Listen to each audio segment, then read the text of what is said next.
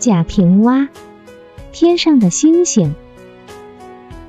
大人们快活了，对我们就亲近。虽然那是为了使他们更快活，但我们也乐意。他们烦恼了，却要随意骂我们讨厌，似乎一切烦恼都要我们负担。这便是我们做孩子的千思万想，也不曾明白的。天擦黑，我们才在家捉起迷藏，他们又来烦了，大声呵斥，我们只好蹑蹑的出来。在门前树下的竹席上躺下去纳凉试了。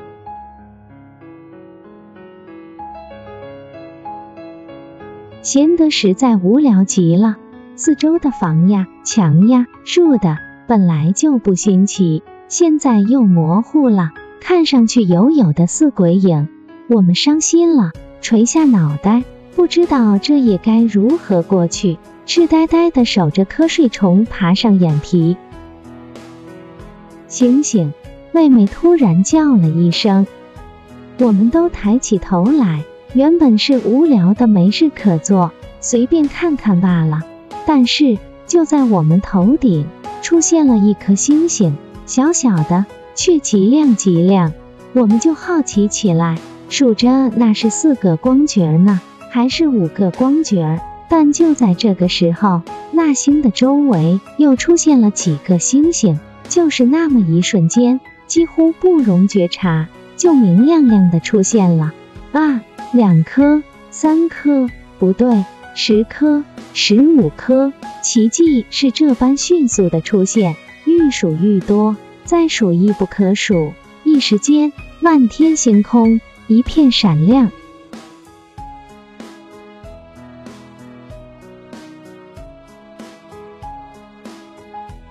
夜空再也不是荒凉的了，星星们都在那里热闹，有装熊的，有学狗的，有操勺的，有挑担的，也有的高兴极了，提了灯笼一阵风似的跑。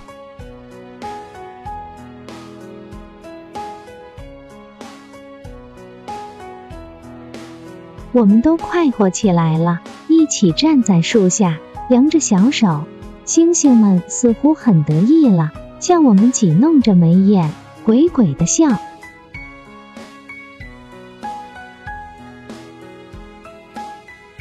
过了一会儿，月亮从村东口的那个榆树丫子里升上来了。它总是从那儿出来，冷不丁的，常要惊飞了树上的鸟。先是玫瑰色的红，像是喝醉了酒，刚刚睡了起来，蹒跚的走。接着。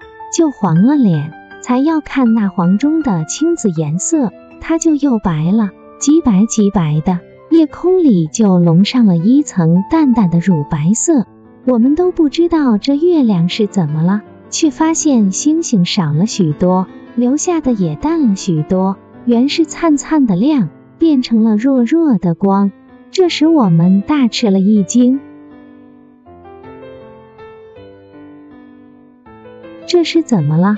妹妹慌慌地说：“月亮出来了。”我说：“月亮出来了，为什么星星就少了呢？”我们面面相觑，闷闷不得其解。坐了一会儿，似乎就明白了。这默默的夜空，恐怕是属于月亮的。它之所以由红变黄，由黄变白，一定是生气，嫌星星们不安分。在吓唬他们哩。哦，月亮是天上的大人。妹妹说，我们都没有了话说。我们深深懂得大人的威严，又深深可怜起星星了。月亮不在的时候，他们是多么有金光灵气；月亮出现了，他们就变得这般猥琐了。我们再也不忍心看那些星星了，低了头走到门前的小溪边，要去洗洗手脸。溪水浅浅的流着，我们探手下去，才要掬起一泡来，但是我们差不多全看见了，就在那水底里，有着无数的星星。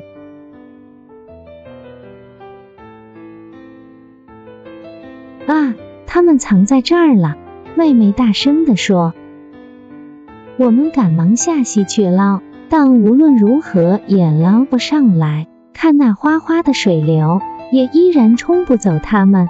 我们明白了，那一定是星星不能在天上，就偷偷躲藏在这里了。我们就再不声张，不让大人们知道，让他们静静地躲在这里好了。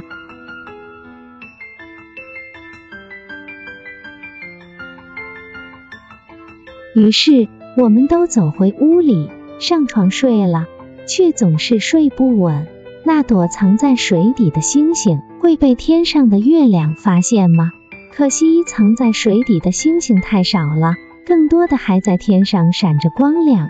它们虽然很小，但天上如果没有它们，那会是多么寂寞啊！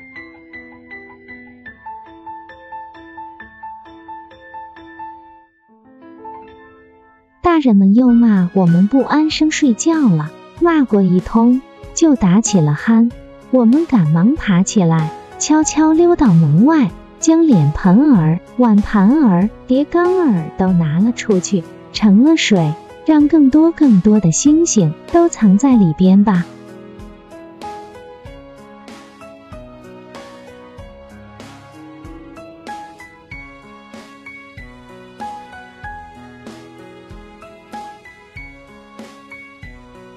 感谢收听深圳文学。